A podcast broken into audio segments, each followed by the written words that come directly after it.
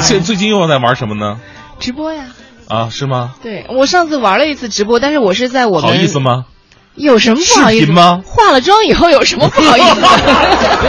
大家都一样。对，当时是在这个我们直播间外面导播间呃跟大家玩的视频直播，后来有人反馈说，哎呀看不见了，然后信号又不好，因为我们这边网络不是特别好，还是长得不太清楚。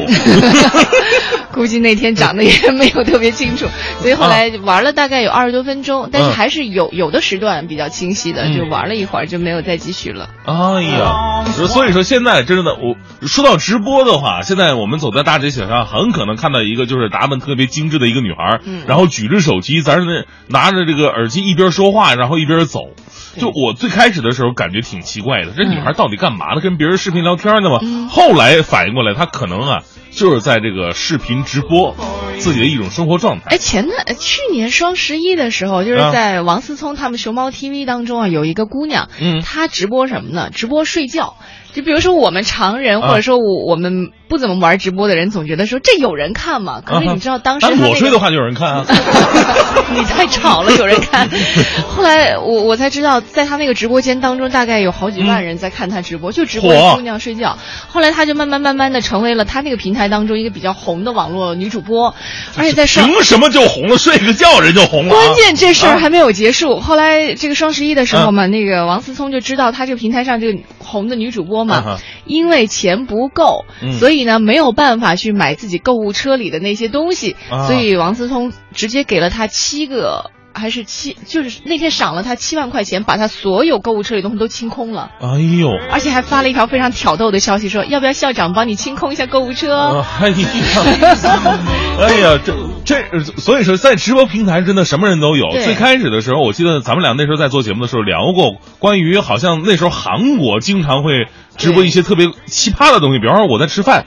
我就前面放一手机，然后把我吃吃饭的整个过程，然后向网民们直播，还真的有人在看。对，包括当时在澳大利亚，它有一些电视台，它就是转播，呃，应该也是直播吧，一条河流在你眼前流过，哗啦哗啦的这种节目，据说收视率爆好。所以这一点对比起来，现在很多这个挖心掏肺、这个肝脑涂地去拍一些电视连续剧的，然后砸重金请明星的，结果收视率还不怎么样的，就很对比很惨。对，所以我们今天节目当中和大家一起来说说直播的。的事情吧，你有没有看过网络上的直播？如果看过的话，到底是什么样的？它吸引你的点在哪儿？如果没有看过的话，你为什么到现在为止还没有去接触它？可以来说说理由或者原因吧。我们的微信平台是快乐早点到一零六六。哎，这个当然，您也可以来说一说您最想看到的这个视频直播到底是什么呢？嗯，哎，就我个人最想看到的直播，我这人特别传统。就我对你睡觉，我看我这接受不了，除非你裸睡，我我能扫一眼。但是如果你吃饭的话，让我看你，我更受不了，我馋呢，我肯定得自己吃。所以你不属于网络上那一波人。现在有人不是说嘛，说网络上看直播的其实有有有很大的，为什么网络直播会那么呃火？啊一个就是可能他。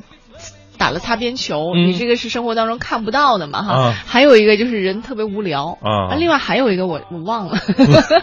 总之就是生活当中的几个点汇集在一块儿之后，哎，就导致了哎，我们对于直播这件事情特别的情有独钟。这其实是一个现象，大家可以一起来说一说。聊这个话题的时候，我突然呢有个感觉，欢欢呐，年轻了。